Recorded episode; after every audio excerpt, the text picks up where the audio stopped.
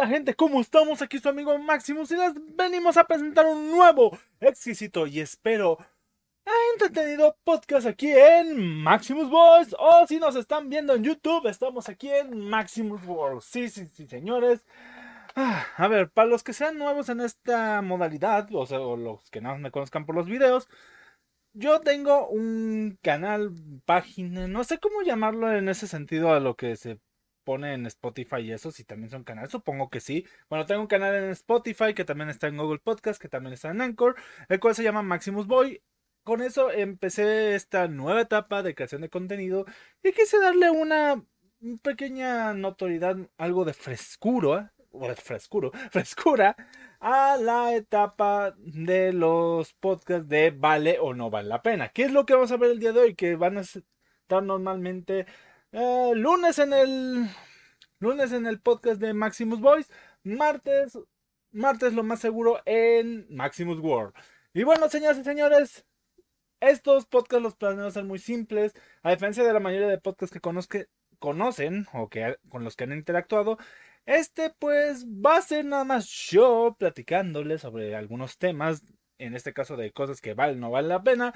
En este caso voy a aprovecharlo también para hablar de dos plataformas con las cuales me suelo guiar mucho por la opinión de expertos en la materia y público en general, o sea, de lo que le pareció al público en general y lo que le parece a críticos ya con cierto renombre en la industria, que son las páginas de IMDB y aquí de Rotten Tomatoes, que bueno, ya la abrí y bueno, espero no se den cuenta a ver si puedo hacer el recorte, aunque igual luego con la calidad no se nota mucho, tengo que quitar las notificaciones de esta cosa, pero bueno, la cuestión, vamos a hablar sobre, ya saben, películas, videojuegos y más cosas que valgan o no valgan la pena. Aquí estamos en sí con la página de IMDB. Esta página me gusta mucho y creo que es, a diferencia de Rotten Tomatoes, aquí puedes tener una mayor visualización del público en general. Aquí la crítica pues sí es válida, pero normalmente te dan el score de, pues, ahora sí que, perdón, se me fue.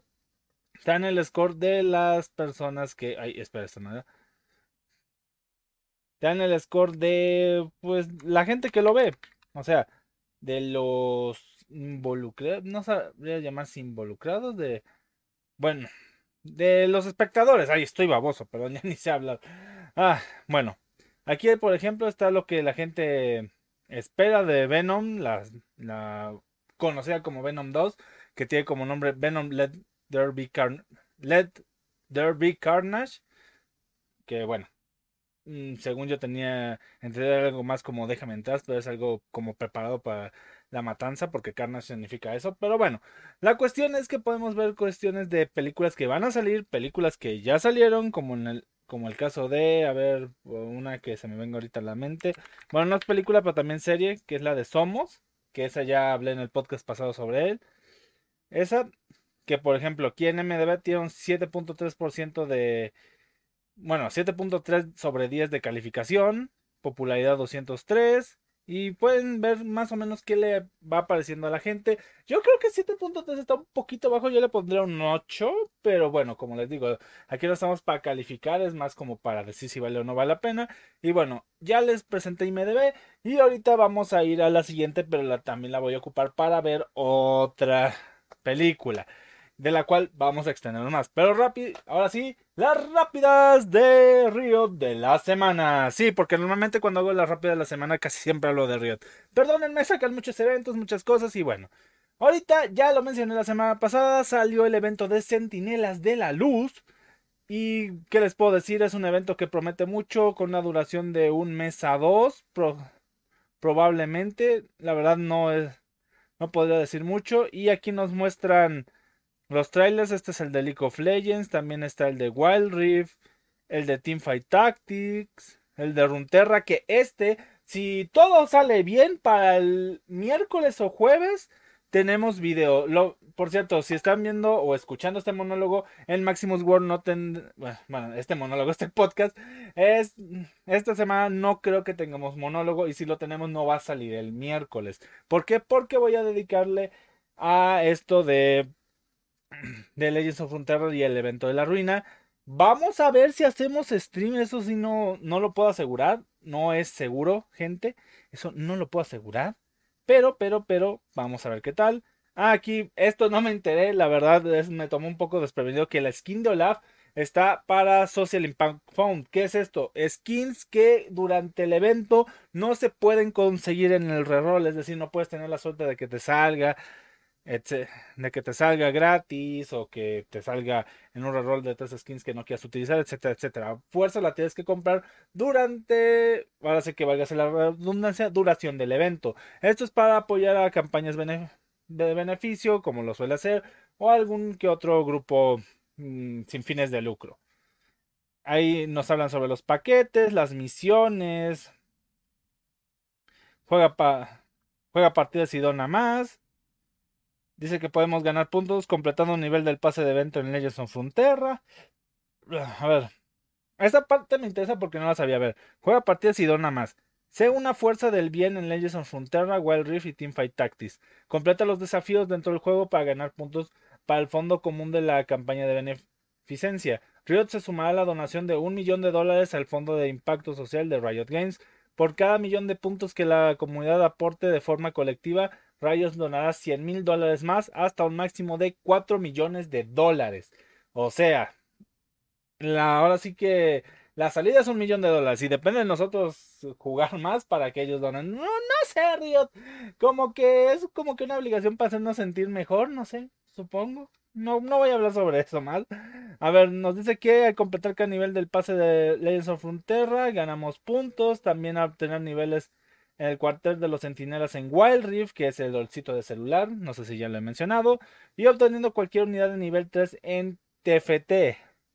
Vaya, ah, bueno, aquí nos dicen que las de costo 1 a 3 son un punto, las de costo 4 son 2 puntos y las de 5, 5 puntos. Uh, bueno, bueno, bueno, pues a, pues a ver si se recompensa algo. Y la parte que a muchos les interesará, todo lo que va a venir en este evento. A ver, tenemos el nuevo campeón Akshan, que va a salir la próxima semana, lo más seguro por el jueves. Es normalmente cuando sacan al campeón nuevo junto con su skin. Ah, bueno, eh, creo que los campeones lo sacan el mero día o esos son... No, son los reworks. Los campeones sí tardan como un día en salir. La skin prestigiosa de Pantheon, que a ver si en el stream la logramos sacar junto con el nuevo modo. Miss Fortune arruinada, que esa aún no sale, ya se anunció, pero aún no sale en el evento. Panteón Arruinado, que obviamente ya salió la prestigiosa, también está Panteón disponible en el cliente. La de Trash, que esa, ojito, ahorita la vamos a comentar, que está interesante. Aquí para que la vean un tantito, véanla, juzguenla, quiéranla, si les gusta, ahí espérense. Yo que ustedes, aquí pequeño spoiler, guarden fichas. La de Bane, que es la legendaria. La de Diana, la de Irelia la de Grapes. Bueno, vamos a hacerla más grande, ¿cierto? A ver, aquí podemos ver la de Pantheon, la de Miss Fortune que aún no sale, la de Pantheon prestigioso. Este es Action. La de Bane, que es la legendaria. También tenemos Diana. Tenemos Irelia. Tenemos Grapes, que por cierto, todas estas tienen nombre de Sentinel, excepto la de Pantheon y la de Miss Fortune, que son arruinados. Rengar, Sentinela. Pike Sentinela, no me pregunten, la verdad, esa parte del lore aún no llego. Olaf Sentinela. Y Riven Sentinela. Creo que había más arruinados, o creo que es todo. Creo que es todo. Sí, ah, no. Bueno, hay más, pero es. Este es, como podemos decirlo, el wallpaper de Wild Rift. Más imágenes de action, imágenes. La aparición de escena en el Wild Rift. Mm, las mini leyendas que vamos a estar viendo. Que está este pingu ascendido. Este es como un dragoncito también centinela. No estoy muy seguro. ¡Ah, el topito! Yo quiero el topito. Se ve bien bonito, güey. Yo amo el topito. Un cerdito con alas. Wow. Ok. Vale, vale. Ah, la imagen de action en, en Legends of Frontera. El de nivel 1. Este vendría a ser el de nivel 2. Viego en Legends of Runeterra. Y Viego nivel 2 en Legends of Runeterra. Y ya, sería todo. Esas son todas las nuevas adquisiciones que tendremos en los diferentes juegos de Legends of Runeterra. Tendremos a Action y a Viego en TFT. Todas estas mini leyendas en TFT, perdón, en Legends of Runeterra. Todas estas leyendas en TFT. Cena en Wild Rift. No sé si este también sería un modelado de Action en Wild Rift. eso no estoy seguro. Eh, la portada del cuartel de los centinelas. Todas las skins de centinelas que están aquí, que son 8, sí, 8. Arruinadas que son 3 las nuevas, más las que salieron a principio de año. Esta de Pantheon, que es como ya desapegado de lo arruinado. Y el nuevo campeón Action. Bueno, y pues ya una historia previa que nos lanzaron hace tiempo de ah, la historia del ascenso y la... Se me fue el nombre. De la ruina hasta el momento. En sí se ve muy bueno el evento. Eh, el día miércoles de esta semana tendremos el evento de, de la ruina o también el de Centinelas de Luz, como lo quieran llamar. Creo que el nombre oficial es Centinelas de la Luz, pero también lo podemos llamar eh, evento de la ruina porque está enfocado en eso. Estará disponible en Legends of Frontera el día miércoles. En League of Legends ya está disponible, pero el, el resto de contenido lo veremos hasta la próxima semana, que es el nuevo campeón, las dos nuevas skins eh, de la ruina y dos nuevas skins de Centinelas. Que por cierto, la skin de Tresh, ojito, no es seguro, pero una de las que faltan, que es la de Rengar, Pike, Graves, que por cierto son tres de Centinela, dije dos, perdón. La de Graves, la de Rengar, la de Pike, la de Tresh o la de Miss Fortune, puede ser una skin que podamos conseguir con piezas del evento. Porque si nos vamos, si llegan a ver en League of Legends, ahorita no lo tengo. Ahorita no tengo el dato, pero aquí tenemos la página de Surrender a 20, que es una página donde normalmente salen lo que pasa en el PvE, que es el servidor de pruebas. Y nos vamos al apartado de skins para el nuevo. Aquí vemos Miss Fortune, no creo que sea porque tiene precio. Aquí está Graves. Eh, va a ser una segunda legendaria ya que va a ser de 1820. Tenemos la de Pike 1350. Rengar 1350. Y la de Tresh no tiene precio de RP. Así que muy probablemente, ojito, muy probablemente la de Tresh sea la skin de puntos de evento. Así que, señoras y señores, si les gusta League of Legends o alguna de sus variantes en Legends of Runeterra, TFT, Creo que Valorant no está en esto, pero pues igual, si alguien juega Valorant y sabe el dato, pues nos lo puede hacer llegar. Y también el Wild, el Wild Rift y el Legends of Runeterra van a tener sus propios eventos. Así que, ojito, échenle ganitas. No sé si les guste más el olcito de celular, el olcito de celular, el olcito en cartas, el olcito en ajedrez o el olcito normal. El que gusten, échenle que el evento se ve bueno. Y también hay probabilidad de sacar una skin gratis. Que si son main trash, fabuloso, porque es lo más seguro que la de 3 sea esa skin. Ahora pasemos a otra que no es tanto rápida de la semana, pero sí lo vamos a agregar, que son los estrenas de esta bonita semana y vamos a ver qué puede venir en el próximo podcast. Tenemos Summer of Soul, que es un documental sobre un festival cultural en Harlem, sobre toda esta onda de la música soul, la música, ya saben, no sé si decirlo sería eh, tendré consecuencias, así que mejor no. Ustedes ahora sí que chequenlo, léanlo, pues igual le doy una oportunidad, no sé si la pueda conseguir para ver, o bueno, más bien no puedo conseguir la oportunidad de ver. Está Peter Rabbit 2 a la fuga, no es una película que me llame mucho la atención, la primera pues la vi, pero... Eh, tiene mucha esa temática londinense porque creo que está basado en un cuento infantil inglés, si no me acuerdo. Space Jam, una nueva leyenda, que esta lo más seguro, lo más seguro es que la vean hasta en el título, porque es una película que los que me conozcan saben que es una continuación o un spin-off de mi película favorita de todos los tiempos, la cual es Space Jam, ya lo he mencionado mucho, ya le hice la reseña prueba antes de los vale o no vale la pena y he hecho mucha referencia a esta, esta saga de Basketball con los personajes de los Looney Tunes, que son dos cosas que me encantan. Los Looney Tunes son mis personajes favoritos, por eso no soy tan Disney porque los Looney para mí son mejores que Mickey y sus amigos. Y el básquetbol es algo que estuvo muy presente en mi etapa de adolescencia, niñez. Literalmente me sirvió mucho para mi desarrollo deportivo, que luego lo dejé es otro tema. Pero ahí está. La purga infinita, a ver, a ver, ya, ya estoy harto. O sea, hay películas, un montón de la purga. Parece que cada una se dedica a ser peor que el anterior. Hay una serie de la purga que la verdad ni siquiera tengo ganas de ver y pues a ver qué pasa con esto de la purga infinita. Las apariencias eh, se ve como un drama oh, bueno, suspenso dice. Mm, interesante, tal vez le dé una oportunidad, se estrena el 16, sea el viernes. A ver qué tal. Esta también el viernes. Esta en teoría también. Pero bueno. Todas estas que dicen 16 de julio en sí es jueves en la noche. Así que 15. Pero bueno. La mujer que escapó. Ok. Here we are. Ahora es un hombre que se ha dedicado en cuerpo y alma para cuidar y criar a su hijo Uri. Ok, una de esas historias de superación. Pues vamos a ver si llega a cines mexicanos o en alguna plataforma de stream, puede ser. Ah, y pues es todo. Amal en el otoño, pues, ok, película de viejitos, tal vez sirva. O sea, no me refiero a que es una película para gente anciana, sino que, pues, no, o sea, ustedes lo vieron en la portada y si no, me vuelvo a bajar. ¿Qué hay aquí? Tres ancianitos. Esto es lo que diré. Si quieren tomarle screenshot y leer lo que dice, vale. Pero yo ahorita no voy a hacer ese trabajo.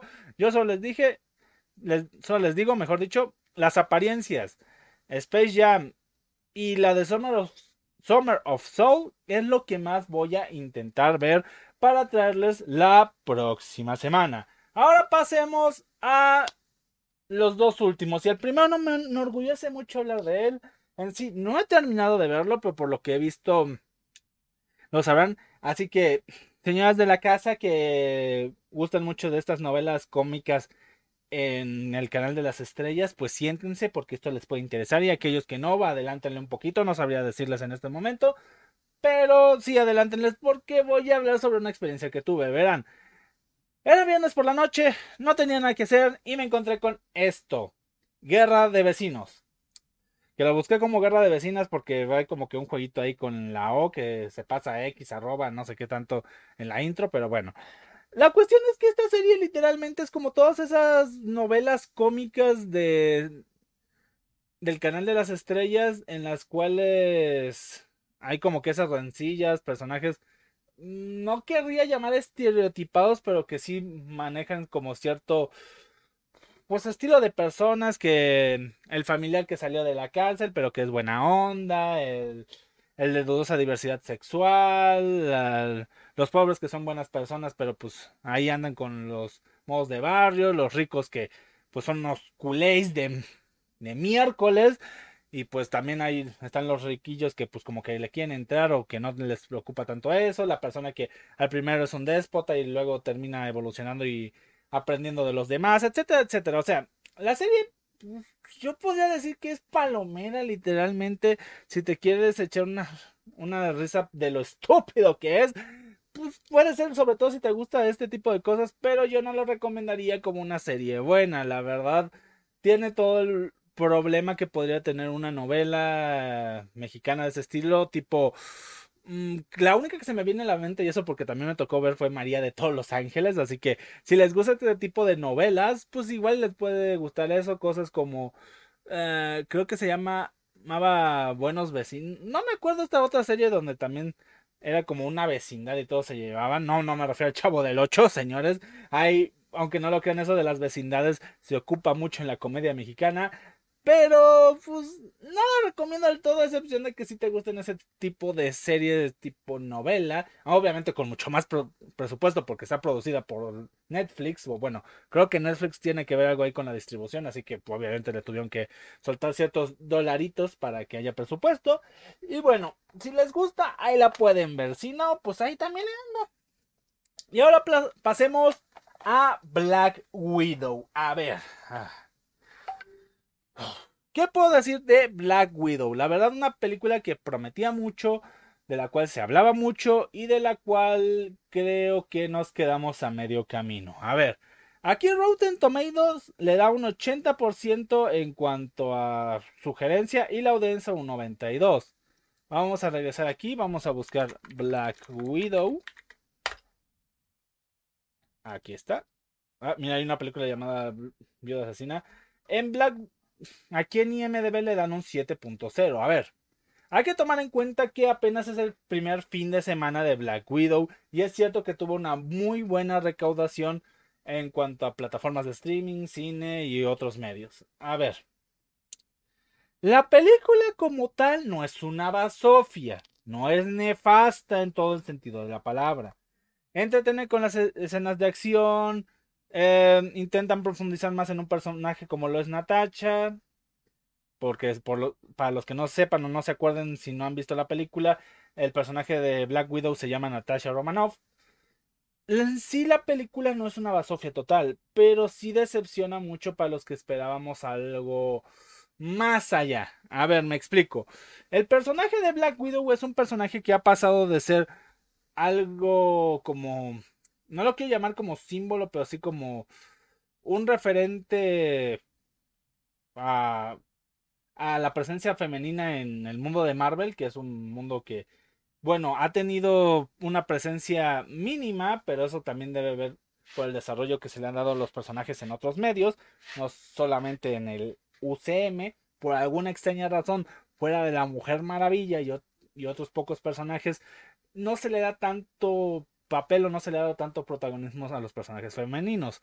Y como ya vimos lo que se pudo hacer con un personaje femenino en una película en solitario como lo fue con Wonder Woman, aunque la segunda pues de menor calidad pues sigue siendo un buen trabajo, pensábamos que con Black Widow tendríamos algo de una calidad igual, si no es que tal vez un poquito superior teniendo el precedente. El problema recae aquí. Yo no voy a poner ningún pero con la agencia, con la agenda política o la agenda de género, de raza o lo que sea. Lo que sí voy a poner es tres puntos sobre la mesa. Número uno, el desperdicio de, del villano, y me refiero a Taskmaster. Para los que no hayan visto la película, les explico que Taskmaster no es el villano principal, pero sí es el villano, ahora sí que de pelea. ¿Cómo me refiero? En Capitán América, el Soldado del Invierno, el villano principal no es el Soldado del Invierno. Eso nos vamos dando cuenta a través de ver la película, sino es un eh, funcionario de gobierno que termina siendo partidario de Hydra. La cuestión es que aquí pasa algo parecido, aunque sin meter a Hydra en la mezcla. Y Taskmaster podría haber hecho un trabajo igual o... No podría decir mejor, pero un trabajo similar al que lo fue el soldado del invierno en su película. Lo cual, pues muchos saben, fue un personaje que llegó hasta trascender y volverse parte de los Vengadores. La cuestión aquí es la siguiente. El personaje de Taskmaster literalmente me generó esa misma sensación que en X-Men Origins Wolverine al ver a Deadpool. Literalmente, el personaje no dice ni una sola frase por sí mismo. Se ve súper limitado más que uno que otro guiño a que copia habilidades, como por ejemplo cuando se empieza a enfrentar a este compañero de...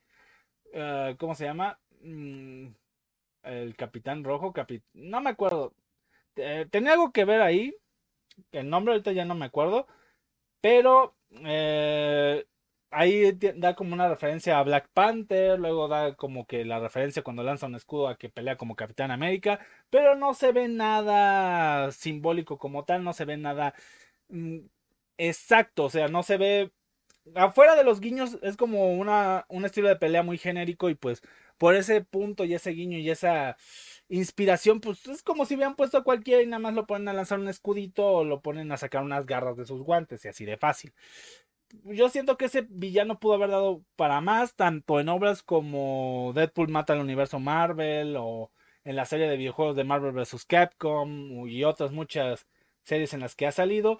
Creo que hemos visto que es un personaje que puede ser Mm, digamos hasta carismático. Miren, para no hacerla tan larga, creo que no me acuerdo si fue el año pasado o hace dos, porque creo que sí fue el año pasado, para que me pongo tan güey. Eh, sacaron el juego de Avengers para las consolas, para todas las consolas y PC, y ahí aparece Taskmaster al inicio. Y es cierto que no tiene mucha participación, pero hasta eso fue más icónico de lo que vimos acá. Y eso que es como un voz inicial de tutorial para aprender ciertas mecánicas justamente de Black Widow. Así que, ay, no sé, como que sí me chilla mucho el personaje de Taskmaster. Ahora, el segundo punto tiene que ver un poquito con la esencia de la película. La película, eh, muchos pensábamos que iba a tratar sobre, pues tal vez lo que pasó con Black Widow durante... Bueno, pensábamos más que nada que, no, la verdad no teníamos mucha idea, solo sabíamos que iba a ser una historia, no sabíamos dónde la iban a situar. Ahora ya sabemos que la historia está situada entre Civil War y Infinity, Infinity Wars, que por cierto, al momento de ordenarla cronológicamente se me dio una patadota en los tanates, porque entre Ant-Man de Wasp y Thor Ragnarok también son películas que que transcurren, mejor dicho, entre esa época. Así que pues como que no sé ubicarla. O sea, entre esas tres no sé ubicarlas. Pero bueno, es punto aparte. La cuestión con esta película es que ya sabemos que se ubica entre lo que pasa entre, en Civil War y lo que pasa en Infinity War. Ya que digamos que una de las escenas finales nos da a entender que pues lo que vimos eh, en Infinity War cuando aparecen tanto ella como Steve Rogers va a empezar a suceder al final, después del final de esta película. Lo que sí es que tiene una esencia muy a lo Capitán América y el Soldado del Invierno. Lo entiendo perfectamente porque Natasha Romanoff o bien la Viuda Negra tiene la misma esencia. Ah, bueno, llegan muchos mensajes de golpe. Tiene la misma esencia de película de espionaje, hay un poquito más de drama político y cosas por el estilo. Pero siento que a diferencia del Soldado del Invierno no logran llevarlo bien. Primeramente por los villanos, que como les comenté, quedan mucho a deber a comparación de los de El Capitán América el Soldado del Invierno. Y la segunda razón creo que es por la metida fuerza sobre los temas de identidad de Black Widow. A ver, a diferencia de todos los Vengadores anteriores, a excepción de Hawkeye, Black Widow nunca tuvo una película de desarrollo, nunca tuvo una película de de orígenes. Por lo tanto, aparte de que la película dura 2 horas, casi 15 minutos, o sea, casi 135 minutos, se intenta meter tanto un pasado como un desarrollo de todo lo que pasa en ese momento y darle una explicación a que Black Widow ya es un poco más humana, que antes no lo era tanto, de que vivió una infancia difícil, que es cierto, y eso se puede recapitular en cuanto a sus cómics, pero como que siento que meten la información a veces tan rápido, por lo mismo de que nada más tienen una película para desarrollar todo lo que pudieron haber desarrollado en otras tantas en el pasado, que se siente a veces hasta forzoso meter ciertas escenas como la de... Mm, ¿Cómo decirlo? La discusión en la mesa familiar tiene sus momentos, tiene de momentos a momentos. Pero hay algunos momentos que es así como de, oye, ¿podrías explicarlo un poquito más? ¿Podrías darnos a entender el porqué de esto, porqué el de aquello? ¿Este es bueno, es malo? Eh, ¿Nada más está actuando? ¿Realmente es así? O sea, hay personajes que quedan muy en plano secundario, entre ellos la eh, em, hermana, por así llamarlo, de Black Widow que se llama Yelena, e igual y podría ser nuestra próxima Black Widow. el otro personaje, el capitán Rusia, bueno, lo voy a llamar capitán comunista porque la verdad no me acuerdo. Y tiene los colores del Partido Comunista, así que lo dejamos. Y la que es la pseudo madre de Black Widow, que se llama Melina pues son personajes que pudieron haber profundizado un poquito más para hacer, ver su relación con Black Widow y el trasfondo que tiene, ya que al inicio de la película nos dan que esos personajes tienen mucho trasfondo con el personaje, pero siento que no se les da el tiempo suficiente en pantalla hasta el final de la película y hasta esos momentos muy puntuales, sobre todo a Yelena casi al final. Y bueno, el último punto que no me terminó de parecer de la película fue el hecho de que literalmente la película está metida con calzador en la línea del tiempo. A ver, muchas personas, eh, ¿cómo podemos llamarlo? nos jugamos a teorizar que esta Black Widow sería una copia, un clon de la que sabemos murió en Endgame. Pero resulta ser que esto es como una película precuela a todo lo que es Infinity War, Endgame y etcétera, etcétera. Por lo tanto, pues hay, sí hay escenas o sí hay momentos que se sienten metidos con calzador y que no hubieran funcionado si no hubiéramos visto las películas de Infinity War o, Endgame. O sea, escenas que, perdón, literalmente entendemos porque esas películas ya salieron. Igual si hubiera salido esta película antes, creo que hubiera sido mucho mejor. Nos hubieran sacado las dudas que luego resolveríamos en las películas procedentes. Y bueno, es todo lo que diré y es todo lo que tengo que decir. Ah, bueno, creo que no tengo nada más. Ahí la dejamos. Y bueno, señoras y señores, aquí le dejamos con este bonito Deadpool de fondo. Ya saben, Si quieren seguirlos en el resto de nuestras redes sociales, se las puedo presentar también aprovechando que estamos acá. No, la verdad no voy a hacer mucha paramaya, pero ya saben, en YouTube estamos como Maximus World. Si nos están viendo en Maximus World, hagan caso omiso a esto. Si nos están viendo desde Maximus World, tenemos aquí el podcast de Maximus Voice, el cual sé que les puede interesar, les puede fascinar. Es delicioso para mí presentarlo. También tenemos el Instagram de Maximus Collection, al igual que tengo mi Instagram personal donde subo cositas más, mm, como dice el título, cosas personales, cosas que no tienen que ver tanto con coleccionismo, el cual es el de Rubén Tello. Igual está la página, página de Facebook, la cual es Maximus Dante in Face, en la cual pueden seguir la mayoría, porque ya no estoy subiendo tanto las publicaciones ahí me estoy dando cuenta que a veces llegan de manera orgánica más gente de la que esperaría, pero igual si quieren ver ahí uno que otro meme, adelanto corto, etcétera, etcétera, que voy a estar empezando a subir, ahí van a estar también los anuncios de directos y que hablando de los directos, estamos en Twitch y ese sí lo voy a abrir. Estamos en Twitch como Maximus Dante. Acá, ya. Estamos como Maximus Dante en Twitch, aquí lo pueden ver. Si no, ahorita lo hago más grande. Aquí andamos bien bonito. Ahorita también estamos aquí. Me voy a silenciar porque si no me van a escuchar más doble de lo que de por sí. Y esto sería todo. No me quiero ir sin antes decirles un excelente día, tarde, noche, sea la hora en la que estén escuchando. Y nos vemos. Hasta la próxima. Bye. Adiós.